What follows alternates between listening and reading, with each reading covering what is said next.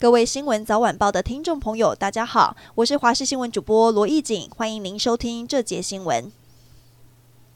五十三岁的台语金曲歌王荒山亮，去年底被指控在林口的录音室性侵一名桃园驻唱女歌手，女歌手愤而提告。女歌手表示，荒山亮以买茶为由，在录音室趁酒醉性侵，事后转账一万元，就再也没有消息。对此，荒山亮驳斥，还说被对方恐吓勒索。目前林口分局警方已经寄发通知书，通知荒山亮三月底来制作笔录。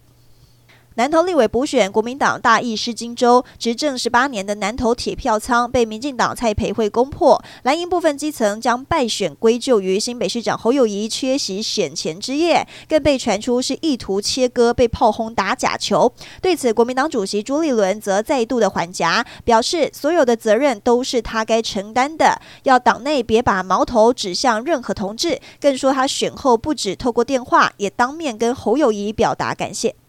疾管署说明最新猴痘疫情发展，并新增一例北市三十多岁男性本国籍本土确诊个案。疾管署副署长罗一军表示，目前台湾猴痘的疫情风险增加，为了建立社区防火墙，第一阶段将就六都规划接种场所，第二阶段可能在清明连假后上路，扩及六都以外的其他县市。二零二三年最大国际棒球盛事 WBC 世界经典棒球赛三月八号即将开打，全联即日起到三月十六号，饮料、啤酒、零食八五折起，卡友三月六号到三月二十号门市消费单笔满两百元猜冠军，抽五千两百八十元的万国通路二十寸旅行箱。大润发则是在三月九号到二十二号推出指定商品满千送百元现金折抵券。最近高中避旅的话题争议不断，台北市成功高中最近避旅传出给学生吃煮熟的生鱼片，引发讨论。餐厅说这个是校方的要求，校方表示是担心学生误食生食，所以请店家煮熟再上桌。其实该道料理本来就是熟食，但原本的菜名叫做黑胡椒生鱼片，没有改，才会导致学生误会。